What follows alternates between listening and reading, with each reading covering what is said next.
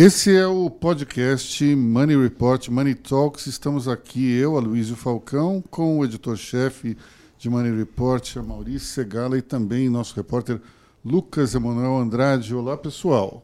Olá, Olá boa tarde. Boa tarde.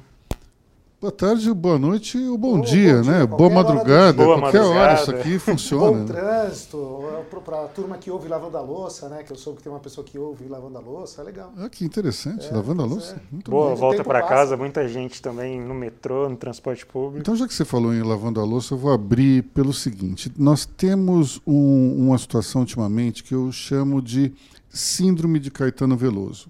Qual que é a síndrome de Caetano Veloso?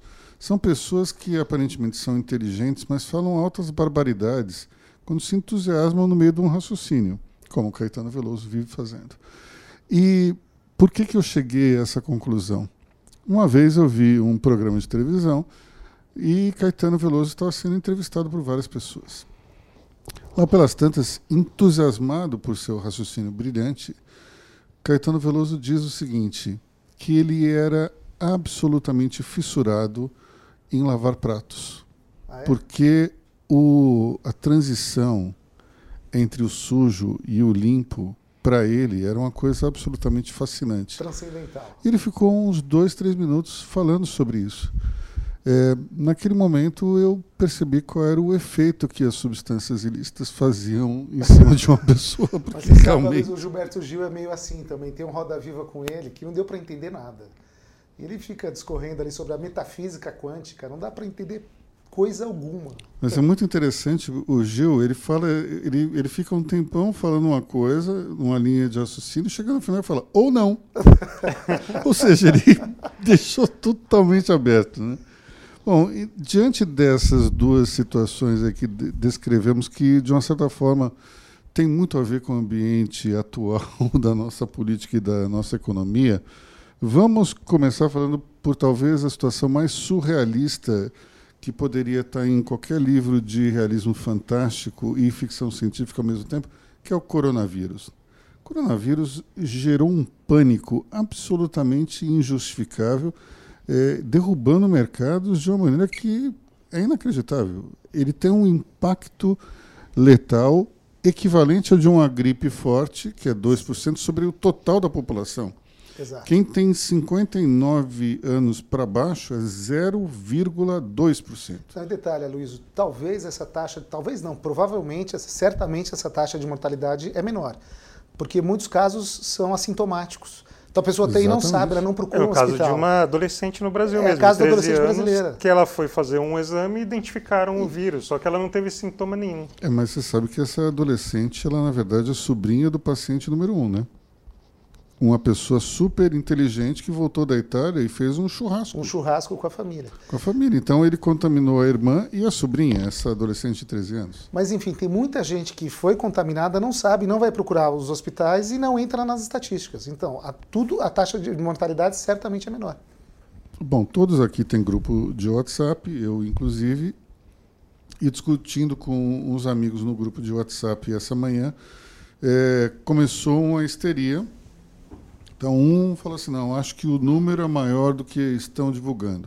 Porque só no estado de Washington morreram 10 e são somente 30 infectados. Eu falei, pessoal, esses 10, ou melhor, 9 desses 10 vieram do mesmo lugar que era uma clínica, um lar de idosos, que é o principal problema. Quando você tem uma pessoa com o organismo debilitado, o vírus de fato ele tem um efeito, mas aí você fala, peraí, não. De... Que aliás vale para qualquer doença. Aí né? você vai dizer, olha, não, peraí, reportaram 30, 10 morreram, então tem alguma coisa errada. Eu falei, não, não tem nada errado, não. Esses no... dos 10, 9 vieram de uma clínica. Agora, o fato de você não ter, é, de você ter um, um, índice muito baixo de letalidade, é porque isso foi estudado. E, esse é um caso típico de, de epidemia está sendo é, investigado desde o momento zero. Então, então já vem várias teorias da conspiração. Hoje de manhã eu escutei uma que era incrível, que na verdade o vírus surgiu nos Estados Unidos. Não na Furo da imprensa mundial, não na hein? província de como é que é não? Wuhan. Wuhan. Wuhan. Wuhan. Wuhan. Não sei como fala. Enfim, aí eu, eu perguntei para a pessoa que estava me falando, então deixa eu, mas como assim? Surgiu nos Estados Unidos e como é que 80 mil pessoas foram infectadas em Wuhan.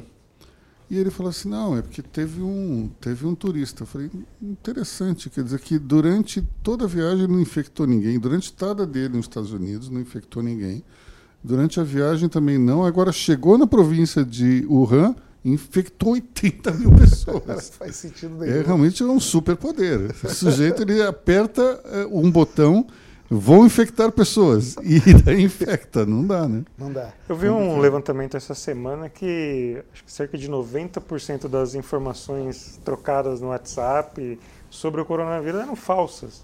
O pessoal está compartilhando muita informação falsa, o que só aumenta o pânico, que é mais injustificável Agora, ainda. tudo isso é verdade, mas há impactos im- econômicos importantes. Né? Hoje mesmo, a Anfávia anunciou que já estão faltando peças para a, a- a produção de automóveis, porque vieram menos navios da China. Então, se não houver uma normalização até abril, Isso, isso, pode ter um impacto na produção. Po- Pois é, a produção pode até ser paralisada, foi o que a Anfávia disse. A boa notícia é que a China está voltando à normalidade, né? então talvez esse cenário tenebroso Eu tenho a impressão aconteça. que dá para resolver, porque nós estamos ainda no Comecinho começo de de março, março. então Pois dá é. tempo de resolver.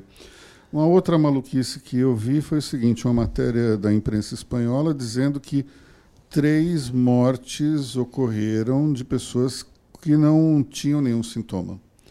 E que isso era um, e era um sinal perigosíssimo, porque afinal de contas, essa estatística pode estar errada.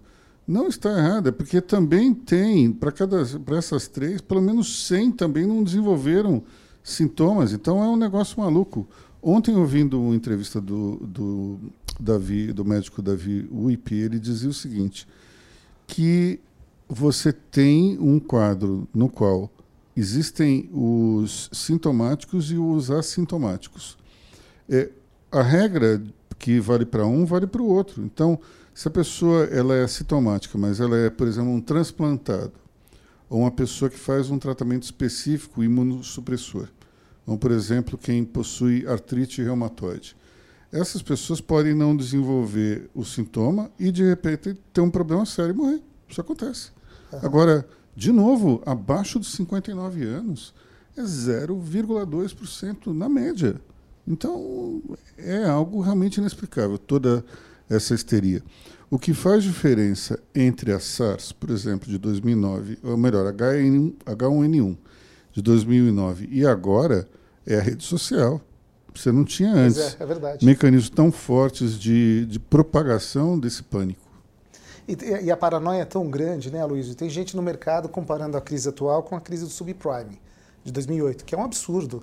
Vamos lembrar, no subprime teve quebradeira generalizada de bancos, tinha uma exaustão de demanda brutal, não tem nada a ver uma coisa com a outra. E a subprime tinha claramente um- uma distorção de mercado que era alguém- pessoas comprando um ou mais imóveis, tomando dinheiro emprestado, pagando mais, inflando um preço, Isso. e isso era mecanismo talvez de pirâmide, de, não, Pois coisa é, assim do gênero. pessoas altamente endividadas, alavancadas, né? Então, em algum momento acabou, fica que nem uma pirâmide. A última pessoa é quem paga o pato. E daí desmontou o castelo de cartas e, e foi aquele, aquela tragédia. O que que isso tem a ver com a economia sendo afetada por um, um momento de paralisação na produção da China? Pois é, nada a ver. Cer- Certamente haverá um impacto econômico, que aí todos os organismos internacionais já revelaram qual, qual será o impacto. Né? O PIB vai, cair no mundo inteiro tal. Mas tem, certamente no segundo semestre, até o segundo semestre, esse problema já foi 100% resolvido. Vai aparecer uma vacina, algum remédio, algum mecanismo de controle. Ou seja, talvez no segundo semestre haja um efeito rebote que a economia vai crescer, vai recuperar toda a perda desse começo de ano. Bem possível. Porque vai ter uma demanda reprimida muito forte que vai precisar ah, desaguar de alguma maneira. Você acha, Mauri, que essa, esse fenômeno coronavírus tem a ver com a queda da bolsa e alta do dólar? Não, com certeza, com certeza. Em, em momentos de desespero, as pessoas procuram ativos mais seguros, né? Que é, é o caso do dólar, uma moeda mais forte. Eu, eu acho que até tem a ver, mas tem um ponto também que é importante, que do mesmo jeito que em 2009 a gente não tinha, eh, não tinha a rede social, e eu vou talvez ir um pouco mais para trás, 2008, que foi quando teve o problema do, da subprime, nós não tínhamos naquela época as ordens automáticas de venda, que hoje isso interfere muito no, no pregão. Sim. Ou seja, quando está caindo por um movimento espontâneo de vendas e atinge-se um determinado patamar, milhares de ordens de vendas são feitas automaticamente, sem que não haja uma interferência humana. Ou seja, a pessoa até para para pensar, mas vale a pena vender ou não? O computador não. Ele foi programado para vender, digamos, para ter os 108 mil pontos, vende. E daí vende pelo preço que for. Vai caindo e vai vendendo. Exato. Então, uh, os movimentos que a gente vê de queda são muito acentuados por conta dessas ordens, que o pessoal chama de stop loss sale, né? Exato. Mas é interessante porque antes você tinha isso, digamos, somente fundos muito sofisticados que possuem esse tipo de coisa. Hoje todo mundo tem, até uma pessoa física que entra por um agente autônomo ou que opera diretamente na, na bolsa pelo seu computador de casa ou pelo seu celular pode programar para vender. Então, o número de ordens é gigantesco. Sim, Isso provoca não quedas, mas verdadeiras desabadas, né? O, o, o- a bolsa você viu que saiu do patamar de 100 e E e 18, né? 18 Chegou a para 118. 98. Exato. 20 mil cacetada. pontos de uma, de uma hora para outra, isso é muita coisa. Eu fico pensando no pequeno investidor, né? Como a gente viveu um período de bull market aí muito forte desde o ano passado, muita gente no- nova entrou na bolsa, deve ter muita gente desesperada. Mas o que as pessoas precisam saber, quando elas compram uma ação, elas estão comprando uma empresa, na verdade. Tem uma empresa por trás daquela ação. Hoje de manhã, por exemplo, Magazine Luiza, as ações estavam caindo 10%, 12%, um escândalo. Magazine Luiza não se tornou uma empresa pi- 10% pior hoje de manhã por causa do coronavírus. Não faz sentido. Talvez a lógica do investidor seja que o varejo iria sofrer por uma razão XYZ, mas vai mesmo. Pois é. Não, e se sofrer por um período, ele vai se recuperar mais adiante. Né? A pessoa tem que pensar no fundamento da empresa. Agora, o que, que vocês estão achando dessa, digamos, displicência ou uma- um tanto blazer do ministro Paulo Guedes em relação à alta do dólar? Porque um ponto para mim é importante, que é o seguinte: há muitos anos eu escuto uma máxima dos economistas que diz o seguinte: economia forte não se constrói com moeda fraca. Isso é uma coisa meio que básica dos economistas, porque a força da moeda reflete a força da economia. Você deixa a moeda enfraquecer desse jeito e nós vimos um derretimento do real. Não dá para a gente dizer que é outra coisa. Ah, não, mas. Não, 3,80 para 5 praticamente é muita coisa. É muito rápido, inclusive. Então, é, o que, é que vocês estão achando desse, desse aumento aí, principalmente dessa, dessa coisa meio blazer do governo? Ah, não, isso não é problema, especialmente porque o juro está baixo.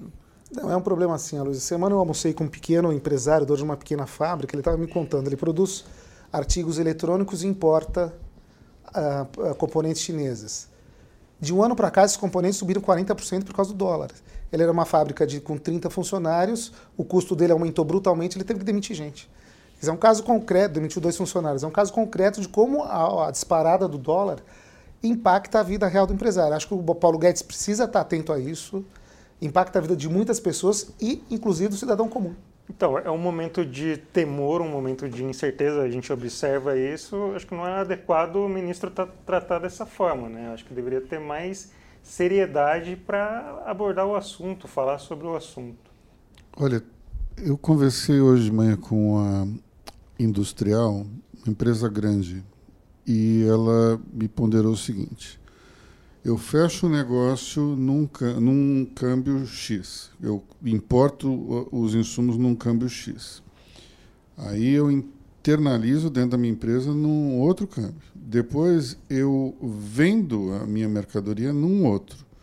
Faturo em outro. É recebo em outro. São cinco etapas na nas quais o câmbio está envolvido. E ela diz que entre a etapa número um e a etapa número cinco, o dólar ele deu uma disparada que ela não tem como repassar isso no momento, porque quando entra a matéria-prima, ela já está meio que casada com a venda. Só que entre um momento e um momento 5, ela perdeu 30%. É muito grave. E outro dado interessante é que em 2020 né, o dólar foi a moeda que mais se desvalorizou no mundo. Né? A segunda que mais se desvalorizou é a moeda da Suazilândia. Então, quer dizer, olha, né, é um problema para o Brasil. Isso. Será que não tem também um certo grau de especulação dentro dessa situação? Porque volta e meia, isso. Eu não gosto muito de falar em especulação, que parece que eu estou culpando um, um ente invisível. Mas eu lembro claramente no momento em que os investidores tentaram dar um, um, deixar o governo em corner na época do Fernando Henrique Cardoso e o Gustavo Franco falou eu vou abrir o saquinho de maldades. E ele abriu e muita gente quebrou. Então eu fico naquela época digamos não tínhamos um câmbio tão flutuante como temos hoje. Mas o mercado, pelo menos alguns agentes do mercado, tentaram especular em cima do governo, se deram mal. É, eu lembro de situações na, nas quais fundos é, de investimento trabalharam contra o câmbio do governo, e até se falava muito na época do, do fundo do George Soros, que parece ser uma espécie de culpado generalizado por tudo de ruim que acontece no mundo. Mas, enfim, é, naquela época se falava em fundos que trabalhavam. Né? Eu lembro na, na, época da crise da Rússia especificamente, fundos que queriam apostavam contra a moeda brasileira no sentido de especular e ganhar. Eu acredito que hoje tem algum movimento de especulação, sim, porque não é normal o tamanho de o tamanho da, da valorização em tão pouco tempo. Para mim, só faz sentido existia algum movimento de especulação por trás. Agora, voltando a falar do Guedes, vocês acham que o Guedes poderia fazer o quê? Vir a público, dar uma explicação, gravar? Não, eu acho que não é nem o Guedes. Eu acho que a autoridade monetária tem que resolver, tem que é. dar um jeito. É, o Brasil ele tem um volume de reservas hoje que, se ele quiser, ele joga o dólar em 80. É só querer. É óbvio que a gente não vai desejar algo do gênero, porque é torrar as reservas, mas o governo hoje ele tem um poder de definir o mercado. E, e, são regras de jogo, não dá para a gente dizer, ah, mas isso é keynesiano, não é liberal. Não, é política monetária ou política cambial. Você tem que trabalhar com o que você tem. E tem que proteger a moeda. Moeda fraca é uma moeda ruim para o país. Sendo, agora, falando no Paulo Guedes, né, ele usou as reservas até para falar sobre o dólar. Ele, ah, vamos fazer uma conta simples aqui. O Brasil tem 100 bilhões de dólares em reservas. Com dólar a 3,80 significam 380 bilhões. Com dólar a 5 reais significam 500 bilhões. A minha impressão é que o ministro, muitas vezes, ele quer ter razão. Né? Então, ele quer ter razão em qualquer situação. Para ter razão em qualquer situação, muitas vezes você está vestido de vermelho. Muitas vezes tá, tá, você tem que trocar a roupa para amarelo. E às vezes para rosa, às vezes para preto. E, e aí que está. Ou a gente tem razão, ou a gente não tem. A gente não pode ter razão o tempo todo. Então, mesmo alguém extremamente capacitado, como o ministro Paulo Guedes, ele não tem razão 100% das vezes, até porque isso estatisticamente é impossível. Então, nós temos que ter uma certa humildade, olhar para os nossos limites e tentar enxergar os nossos erros. Esse é o primeiro caminho para acertar as coisas. Se o governo ficar falando, não, tenho razão em tudo, e vocês não estão entendendo nada, e veja só o meu lado, aí vai ficar complicado. A gente tem que entender que existe limite para para a, a, acuidade, né? para o sujeito estar tá certo o tempo todo. Enfim. Isso, de uma certa forma, também acho que está incomodando um pouco alguns investidores e talvez o zoom, zoom, zoom em cima do, do resultado do PIB tenha, de alguma maneira, sido amplificado por conta disso. Porque nós chegamos a um PIB, o IBGE é, divulgou um PIB que não era muito diferente do que havia sido é, previsto lá atrás. As pessoas estão falando em torno de 1,1, 1,2, 1,3. Deu 1,1 e pode ser revisto para cima. Então, é, toda essa, essa coisa de ficar falando, não, porque veja só, o resultado pífio. Peraí, pessoal, a gente já sabia disso ano passado. Aí de repente virou. É, desde o final é, do ano passado. O Guedes falou exatamente isso, inclusive. A não ser que vocês estão chocados com esse PIB, todo mundo já sabia que seria este PIB. Não tem uma surpresa no PIB. Né? É interessante porque de uma hora para outra surgiram vozes é, que cobram, digamos, uma espécie de, de, de resultado do liberalismo, mostrando que está tudo errado.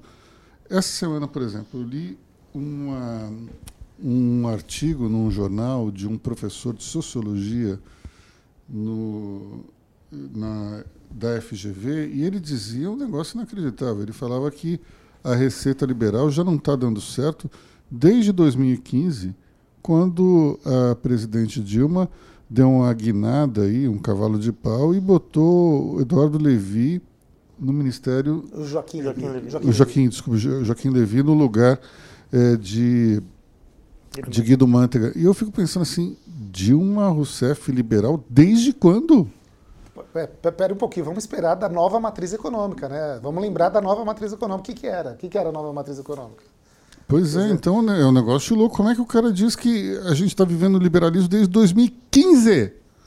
Pelo amor de Deus, a matriz econômica destruiu o tripé macroeconômico Exato. e era justamente alta a, de preços, a é base, subsídios, é? elevação de gastos públicos, subsídios é, e, e, e, depois é, a fabricação dos campeões nacionais. Exato. Tudo isso é não tem nada a ver com liberalismo. É uma interferência do Estado diretamente na vida corporativa, diretamente na, na macroeconomia, e vai dizer que é, é, era uma solução liberal. Isso é uma das maiores sandices que eu já vi na minha vida. Mas, enfim. Agora, só para encerrar o assunto do, do, PIB, né, de fato foi um, um desempenho modesto, mas uh, eu estava lendo uma entrevista de alguém essa semana, o, o, sujeito lembrou bem. O, o, Brasil tem um problema que o nível de endividamento das famílias ainda é muito alto, é de 64% hoje. 64% das famílias estão endividadas é um dos mais altos do mundo. Então, para esse sujeito voltar a consumir com mais vigor, demora. Né? A gente tem um passivo muito grande ali. Esse sujeito se endividou lá atrás, no tempo da recessão, ele fazia empréstimos a juros abusivos, tá, o cara está pagando a conta agora. Quer dizer, o Brasil, isso, hum. isso impacta na velocidade da recuperação. E sem contar que o mercado de trabalho também ainda não voltou no ritmo que, que, a gente precisa. E talvez não volte, porque a gente tem um, um cenário que é completamente diferente de antes. Né? Hoje, com a tecnologia, é muito difícil. Vamos supor que você tenha 100 funcionários por conta da, da recessão, é, foi para 80. Com a volta de um cenário mais promissor na economia, dificilmente essa empresa volta para 100. Ela vai para 85, 88, 84. Então não é exatamente como a gente imaginava que poderia ser, olhando para o cenário de 20 anos atrás, que tinha uma melhora, daí já vinha um, um volume de, de contratações muito grande. Hoje, com a tecnologia, isso não é mais como era. Esse é o primeiro ponto. O segundo ponto é, eu lembro que durante o governo Lula havia um dos grandes fatores de grande, de extrema, extremo potencial para o Brasil era o fato de que nós não tínhamos crédito e que as famílias eram pouco alavancadas. Então, essa abertura ao crédito, de uma certa forma, produziu aquela aquela nova classe média do Lula que se falava, enfim. Mas foi um acesso ao consumo através do crédito. Isso provocou esse endividamento que Exato. você está falando. As pessoas compravam geladeira em 60 vezes. Só que em 60 vezes a gente está falando de, de. São cinco anos. Cinco anos. Então, você fala que o preço triplo às vezes né, do produto. É porque, basicamente, o que acontece nas camadas mais baixas é o seguinte: qual é o valor da prestação? Esse Sim. é o ponto importante. Não é o valor do bem ou o valor final do bem. É quanto ele consegue pagar. Então, se é em seis anos, é em seis anos. Só que vamos lá: se uma pessoa é, comprou um bem em 60 vezes, são cinco anos, e isso foi, isso começou, digamos, no governo Dilma, está pagando até hoje. Está pagando até hoje. Exatamente é isso. Quer dizer, até para o Brasil recuperar uma, uma retomada mais forte, vai um tempo aí. Bom, finalizando essa questão do PIB, tem um ponto importantíssimo que é o seguinte: o PIB é de 1,1%. Só que esse PIB ele, ele traz em si um crescimento muito expressivo do PIB privado e o resultado final é pequeno porque é uma queda no PIB público. A gente até deu uma nota Exato. sobre isso, não deu? deu. Vocês lembram dos números exatamente? O PIB privado cresceu 2,72 e o PIB público caiu 2,25. Era mais ou menos isso. Ou seja, a gente tem uma situação na qual o, o, o governo ele, ele segurou, ele, ele, ele, digamos, puxou o freio de mão Hoje nem existe mais freio de mão, né, pessoal? Isso aí é uma, é uma expressão que vai desaparecer. Né? Vai não, desaparecer. não tem mais freio de mão, basicamente. Mas enfim. Tem alguém mais novo ouvindo aí, fala, Não que vai é que de é mão?" freio de mão, que é isso. Enfim. Mas o fato é que houve uma. Eu pensando bem aqui, se não tem freio de mão, como é que as pessoas dão um cavalo de pau? É uma, é uma boa pergunta, não tenho ideia. Porque para dar cavalo de pau você precisava puxar Você o freio de mão. Pois né? é, não existe É mais. Então, como é que faz? A guinada da Dilma, por exemplo, ia ser possível nos dias de hoje. Mas vamos lá. Então, então nós temos um- uma situação na qual o governo segurou a economia e o, o setor privado foi embora. A minha impressão é que cada vez mais o setor privado vai deslanchar desconectado do governo. E o sistema todo, durante esses 13 anos de PT e durante os oito anos do PSDB, claramente a economia era puxada pelo governo. Se não houvesse investimento por parte do governo, a coisa não ia. Essa, essa raiz vai até os anos 50, os anos 60. E investimento de governo não é somente dinheiro na mesa, construção de estrada. É também subsídio, por exemplo. Exato, como a É- Dilma fez ali. É empréstimo federal, é esse tipo de, de coisa, dinheiro barato através do BNDES. Tudo isso é investimento do governo, que é o que a Dilma fez. Vamos lá atrás, o que o Juscelino fez, Sim. é, o que o governo militar fez. É, é, se, tanto é que o único período realmente liberal do governo militar é o governo Castelo Branco, quando o ministro da Fazenda é Roberto Campos. Você tem um ministro do Planejamento, depois ali no governo Costa e Silva, que é o Hélio Beltrão, que tenta também dar um certo tom liberal. Aliás, pai do presidente do Instituto Mises, que é um instituto liberal, o Hélio Beltrão também. Enfim, mas o, quando você olha o que o Roberto Campos fez durante o governo Castelo Branco, foi pisar no freio para tentar equilibrar as contas e as despesas públicas. O resultado disso foi uma tremenda recessão, a ponto de que os empresários começaram a clamar pelo Costa e Silva, achando que ele iria resolver a situação econômica. Veja só a loucura que Ironia, era né? Pois é. uma ironia do destino. Mas, enfim, tanto é que depois, quando entra o Costa e Silva e, e Roberto Campos, já muito desgastado, tinha até saído um pouco antes da virada de, de general, é, o, o, o efeito positivo desses dois anos de cinto é, apertado provocou as condições necessárias para que Delfim Neto conseguisse criar um milagre econômico, que durou até 71, 72, 73, aí depende de como você enxerga a coisa. Mas o fato é que nós estamos nos livrando desse sistema que é pernicioso. Depender do governo para crescer é muito ruim. As empresas têm que caminhar pelas próprias pernas. Então, por esse lado, eu acho que tem uma notícia excepcional embutida nesse PIB de 1,1%. Aham. Bom, isso posto, é, hoje nós tivemos um evento de Money Report que reuniu dois nomes importantes da economia brasileira, que são os secretários Salim Matar e também Paulo Ebel. E vamos falar um pouquinho aqui do que os dois disseram. Eu fiz aqui um compilado do que primeiro Salim Matar falou. Vou, vou soltar aqui algumas frases para a gente discutir. Uh, Salim Matar disse uma coisa muito interessante. Primeiro, o Congresso, o Congresso mostra ser ponderado na hora da confusão e as nossas reformas vão passar. Acho muito interessante alguém falar isso dentro do governo no momento de pugilato entre os É, poderes. de tensão, isso é fundamental, muito importante mesmo. Talvez tenha sido a fala mais importante do discurso dele, né, que mostra uma sintonia ali que, para mim, é inesperada. Bom, é, outra frase interessante foi a seguinte: temos uma carga tributária equivalente a 42% do PIB.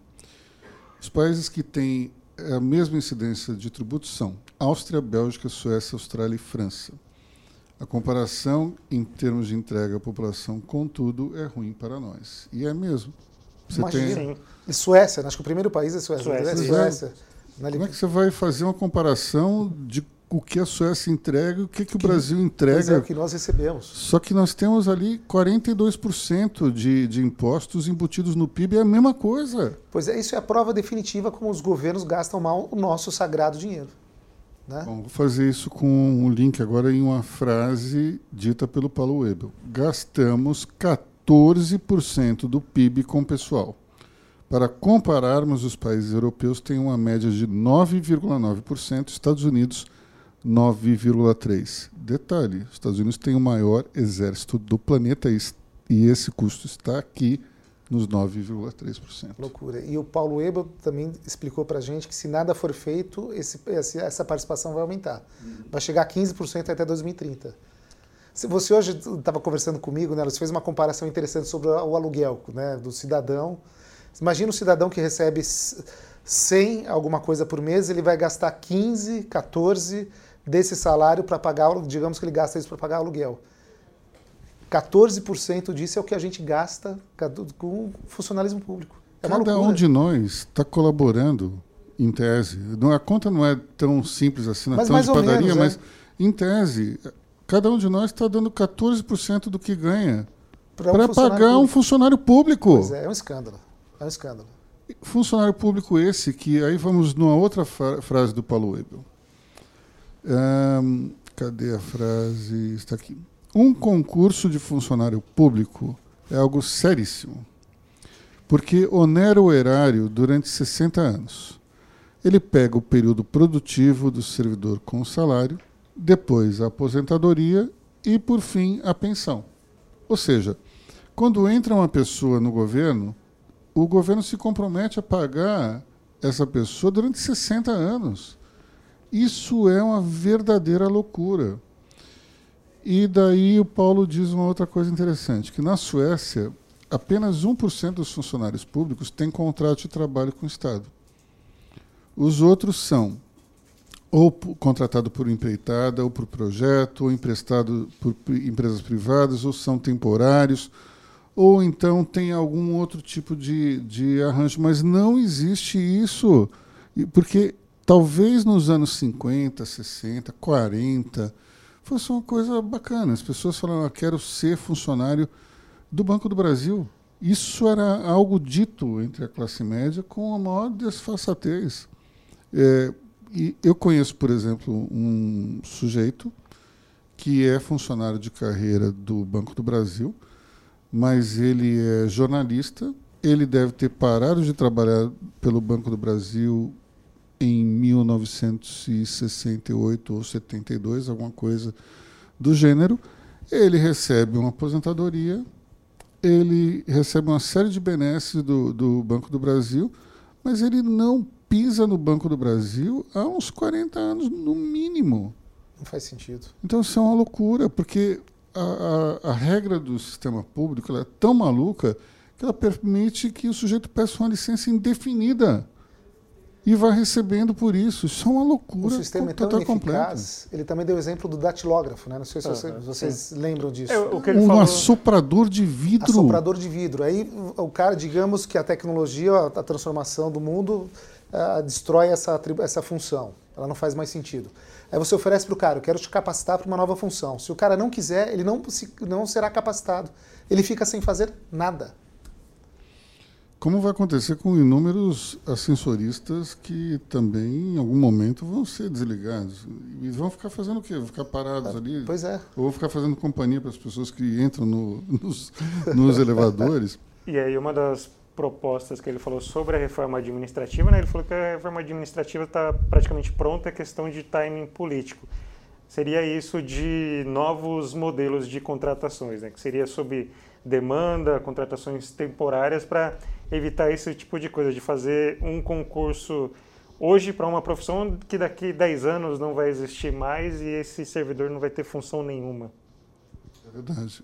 É, e tem um outro ponto para fechar aqui, o, o Paulo Ebel, ele diz- disse uma outra coisa. A oposição fica falando que o Estado está sendo desmontado pelo governo. Mas o fato é que o Estado já está desmontado há muito tempo, pois não consegue atender ninguém de uma forma satisfatória. E é verdade. Quando a gente começa a olhar como o Estado ele está hoje montado, você tem uma burocracia que não resolve nenhum problema, você tem uma série de, de coisas que entravam. Gostaria, porém, de fazer uma ressalva. O SUS. E daí vocês vão olhar para mim com a cara de ué. Só que eu tenho dois casos dentro da, da minha família, uh, duas funcionárias lá de casa. Uma teve câncer na mama e a outra foi ter um bebê. As duas, pelo SUS, foram excepcionalmente bem atendidas. Então, a gente tem que reconhecer quando uma coisa funciona. Eu, sinceramente, não sei te dizer se, do ponto de vista de custo, é a coisa bem gerida, tal, mas o, o atendimento que deram à minha funcionária com a questão do câncer de mama foi excelente. Parecia um, parecia um plano privado e uma, uma atenção, um acompanhamento, desde a quimioterapia até a operação. Coisa impressionante. De primeiríssimo mundo. Não, aliás, primeiro mundo não, porque no Canadá, por exemplo, é uma tragédia. É, nos Estados Unidos também, aliás. Né? O Davi Wip citou o SUS na, na crise do coronavírus, dizendo que o Brasil está preparado por causa do SUS, que o SUS é eficiente e vai atender bem a massa da população. Bom, finalizando aqui esse bloco, é, falando duas coisas do, do Salim Matter. Primeira, gasto 80% do meu tempo para desconstruir o que fizeram no passado. Isso é uma coisa impressionante. Quatro quintos do tempo do sujeito é gasto para tirar as besteiras da frente. E tudo isso porque ele tem um job importantíssimo, que é vender as empresas estatais que ou são improdutivas ou que simplesmente não fazem sentido dentro do, do, da nossa economia. E ele diz que vai privatizar 17 empresas até o final do ano e promover um desinvestimento de 120 bilhões de reais, que é uma coisa altamente louvável. Mas ele falou uma coisa interessante também, que, é, que diz respeito às empresas que foram privatizadas e tiveram a Golden Share e ele diz que está pensando em precificar Golden Share e vender. Acho isso muito interessante, porque é outra forma de se trazer dinheiro. E para que, que o governo precisa ter uma Golden Share na Embraer, por Mas exemplo? é, para quê? Imagina. Para que precisa ter na CSN? É na CSN ou na Vale? Não lembro mais. É na Vale. Na Vale. É na Vale, é. Então precisa ter na Vale para é. ter algum tipo de interferência. Eu lembro que quando logo que a Vale foi privatizada, o governo meio que tinha uma espécie de controle indireto. É, era se tinha o OGNL que tinha sido indicado pelo Bradesco, mas o, o, eu lembro que o Lula falava com o OGNL praticamente toda semana, Sim. que era para tentar colocar uma pessoa aqui outra ali. Um dos grampos do Aécio com o Joesley é o Aécio falando que tinha feito um diretor, da, o presidente é da Vale, perguntando para o Joesley, você quer alguém lá? Eu, eu coloco algum sujeito para você. Isso mostra que essa Golden Share é algo extremamente pernicioso, nefasto. Claro. Então, se a gente se livrar desse negócio, eu acho incrível, porque a Golden Share ela abre uma porta para o governo entrar numa empresa grande, e daí, meu amigo, os políticos é óbvio que vão querer tirar vantagem disso, é da natureza humana. Vou nem dizer que o político é bom, que é ruim, não quero entrar nessa briga aí que o, o executivo que está certo, o Congresso está errado. Não, pelo contrário, é, é, o, a estrutura democrática é essa mesma. Mas é, é óbvio que a gente tem um número aí que não dá ainda para dizer quantos são, mas de, de, políticos mal intencionados, quando o sujeito vê uma, uma porta aberta como essa, ele é. vai embora, né? Bom, é, agora falamos de quem? Rodrigo Maia. Rodrigo Maia, Rodrigo Lucas Maia. Andrade. Lucas Andrade, nosso editor da sessão Rodrigo Maia. Vamos lá. Bom, o começo dessa, dessa semana, né, né, todo parecia que ia ser, parece que toda semana tem o fim do mundo, né? Não, essa semana ou a relação entre o, o executivo e o legislativo vai acabar, vai azedar de vez, mas aí vem uma articulação ali e fica tudo, é, tudo em ordem. Né? A discussão dessa semana foi do orçamento impositivo, é um controle de 30 bilhões de orçamento que o executivo falou que, a gente ia que o executivo ia perder esse controle, ia ficar sob o controle da Câmara, especificamente do relator do orçamento, E aí teve essa, essa movimentação, né? Tanto que teve é, convocação dos protestos, né? O presidente Bolsonaro envolvido nisso aí. E aí a, a Câmara, depois do Carnaval, voltou na segunda-feira, né? Quando tudo parecia que ia ter alguma reação mais enfática, é, entrou, acho que a turma do deixa disso ali, todo mundo discutiu e prevaleceu praticamente o acordo de antes, né? Que o, o executivo vai ficar com 15 bilhões e o legislativo com 15 bilhões. Parece que o que tinha sido acordado de uma outra forma é o que vai, vai prevalecer agora. Né? Na verdade, o Congresso manteve o voto do Bolsonaro, só que o governo vai mandar um projeto de lei para, é, sei lá, é, como que a gente pode falar, para validar esse acordo. Né? Interessante, né? Porque em tese, você teve o Congresso agindo de uma maneira ponderada num momento complicado, como o próprio Salim disse, o, o, o Congresso ele age de uma maneira é, séria no, nos momentos difíceis e tal, mas, ao mesmo tempo, a base, digamos, mais é, entusiasmada do governo, que é contra o, os políticos é, e do legislativo, acabam dizendo, está vendo, nós fizemos uma pressão e deu certo. Eles recuaram. Eu acho complicado, porque em vez de serenar os ânimos, aí vão para o, o, protesto dia 15 mais energizados, mais pilhados. Eu, sinceramente, não consigo enxergar um futuro com esse clima de conflito o tempo todo. O tempo todo o governo os seus apoiadores confrontando o Congresso Congresso é um poder constituído. Qual é a alternativa? É fechar o Congresso? Uma democracia, você não pode dispor do Congresso. Nós temos a obrigação de defender as instituições. E o, o, governo tem que ter uma base forte no Congresso. Esse orçamento impositivo começou lá com o Eduardo Cunha, pegou uma base fragilizada no governo Dilma, depois entrou no governo Temer. O Temer é, dava mais liberdade para o Congresso, mas o ideal é o governo ter uma base forte.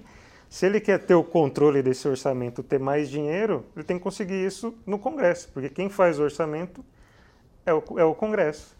E no governo, no governo Dilma e no governo Temer, quando esse assunto do orçamento impositivo foi votado, como votaram os deputados Jair Bolsonaro e Eduardo Bolsonaro? Foram a favor Foram do a favor do orçamento impositivo. Então é muito interessante porque nas vidas passadas eles foram a favor do orçamento impositivo. Agora que eles estão na nova encarnação, opa, agora não pode. Então tem alguma coisa errada aí, Sim. porque se eles achavam antes que estavam certos, agora então eles estão errados. Então eles estão certos agora e estavam errados antes. Em algum momento alguma coisa aconteceu.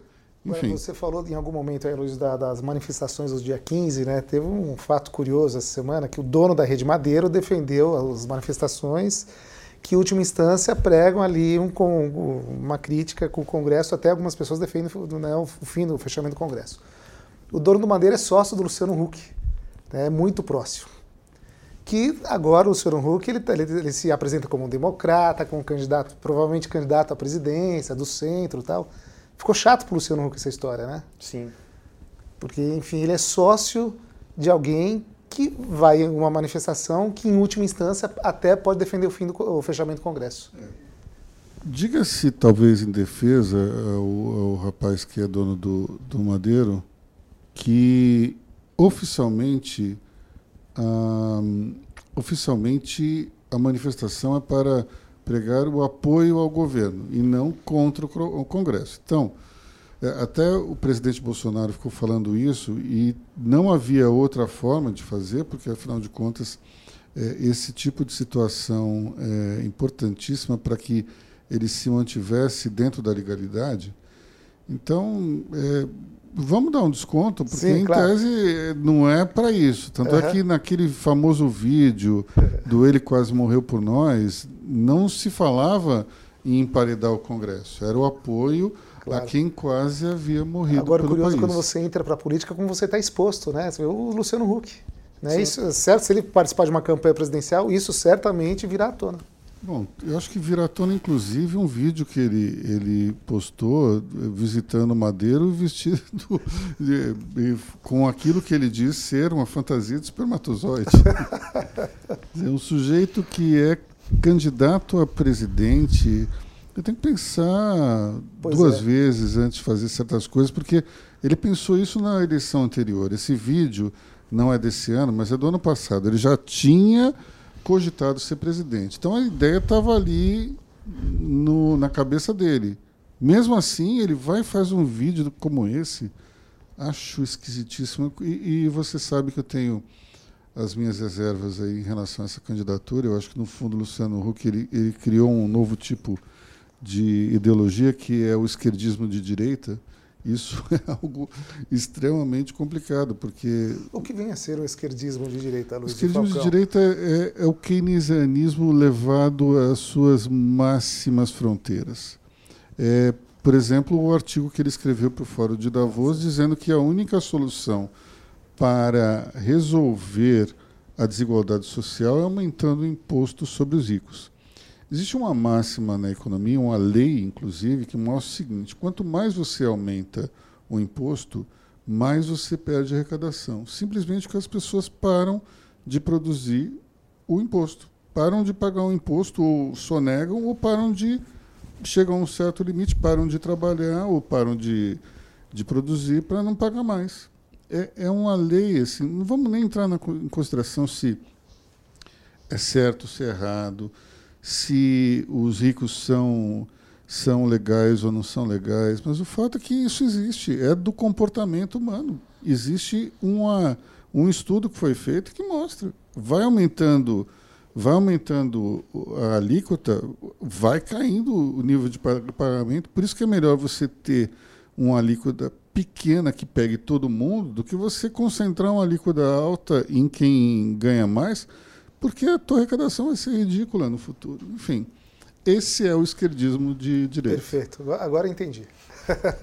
que é aquela história meio Robin Hood, vamos tirar dos ricos e dar para os pobres, mas a gente mantém a Coca-Cola, o McDonald's, a Disney, a gente vai para a Disney, está tudo certo, só que eu vou cobrar a conta desse pessoal aqui. Chega uma hora que esse pessoal aqui, que é o, que é o rico, ele vai começar a investir nos Estados Unidos, ao invés de, de botar o seu dinheiro é, para produzir aqui no Brasil, ele vai se mudar, vai morar em Miami, viver de renda. A gente tem que entender como, como funciona a cabeça do empresário. O empresário ele não está mais na época do capitalismo selvagem. Aquilo que acontecia na Inglaterra na Revolução Industrial passou quando você aumenta a, a alíquota de imposto de renda para quem é, produz, ele faz o seguinte: bom, então eu, eu, antes sobrava 10 milhões no caixa da empresa, que ele eles poderiam ser utilizados para investir num novo negócio, gerar empregos e gerar mais riqueza. É assim que funciona a cabeça do sujeito. Como é que a esquerda enxerga esse movimento? Sobraram 10 milhões no meu caixa, vou comprar um iate mesmo que seja comprar um iate, alguém trabalhou para construir aquele iate. Alguém trabalhou para vender aquele iate. Alguém vai trabalhar para manter aquele iate. Então, mesmo que seja uma coisa condenável do ponto de vista moral, alguém gastar muito dinheiro por um bem, você a, a economia se movimentou ali. Quando você aumenta a alíquota, põe o dinheiro que esses 10 milhões que seriam ou para um novo investimento produtivo ou para um iate, esse dinheiro vai para o governo. Qual é a chance desse dinheiro ser distribuído igualitariamente para a população? Como é que ele vai sair desse caixa do governo e vai cair no bolso do sujeito mais pobre? Através do governo, que é totalmente ineficiente, vamos criar um outro Bolsa Família? Nós vamos fazer o que com esse dinheiro? Qual é a lógica do Luciano Huck? Esse é o esquerdismo de direita. Está explicado, hein? Só fazer um comentário aí, se for criar o um novo Bolsa Família, Luciano Huck, será que vai ter alguma prova para poder entrar nesse Bolsa Família? alguma, alguma gincana? Acho que talvez seja alguma coisa, uma mistura entre o, as Olimpíadas do Faustão. Sei lá, mas eu acho complicado. E outra coisa que eu vejo de difícil dentro dessa candidatura é que nós, nos últimos anos, entramos num mundo politicamente correto, no qual a crítica à misoginia ao machismo foi algo importantíssimo. Né? Eu acho que hoje as mulheres são mais respeitadas do que foram no passado. As, pode haver até algum exagero, né? até os, os mais antiquados chamam as mulheres que, que se engajam mais de feminazes e tal. Mas o fato é o seguinte: nós entramos numa era na qual o machismo ele precisa ser controlado. Precisa, é, precisamos pensar em maneiras de não é, promover os preconceitos e tal. E o Luciano Huck ganhou a sua vida inteira mostrando as meninas de biquíni na televisão. Pois é. Então, isso é complicado. A tiazinha é obra do Luciano Huck, né? Tiazinha, feiticeira, feiticeira, sei lá pois mais é. quem, enfim.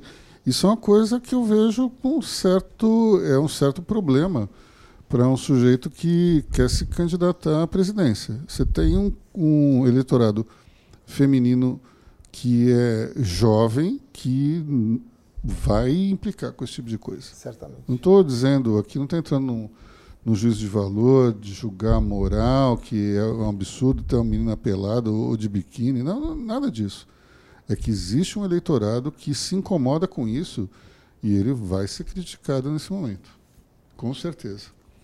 Bom, falando em críticas, tivemos ali de novo no showzinho matinal do Palácio da Alvorada um, um momento, digamos, tragicômico. A Mauri conta para nós como é que foi. Pois é, né? O Bolsonaro, uh, ele eventualmente recebe jornalistas, né? E, e alguns simpatizantes ali no, no cercadinho, né? Do, do Planalto. E, Palácio da Alvorada. No, no, Palácio da Alvorada. E nesta semana, acho que foi na quinta-feira? Foi Não, na, na quarta-feira. Quarta-feira, dia da divulgação do PIB. Foi pouco depois da divulgação do Sim. PIB, né? Ele apareceu ali no cercadinho só que não falou com a imprensa e colocou um humorista para falar com a imprensa, que é o Carioca, né? Isso. É, é Marvio Lúcio, o Carioca. O Carioca, que é da, da TV Record. Uhum.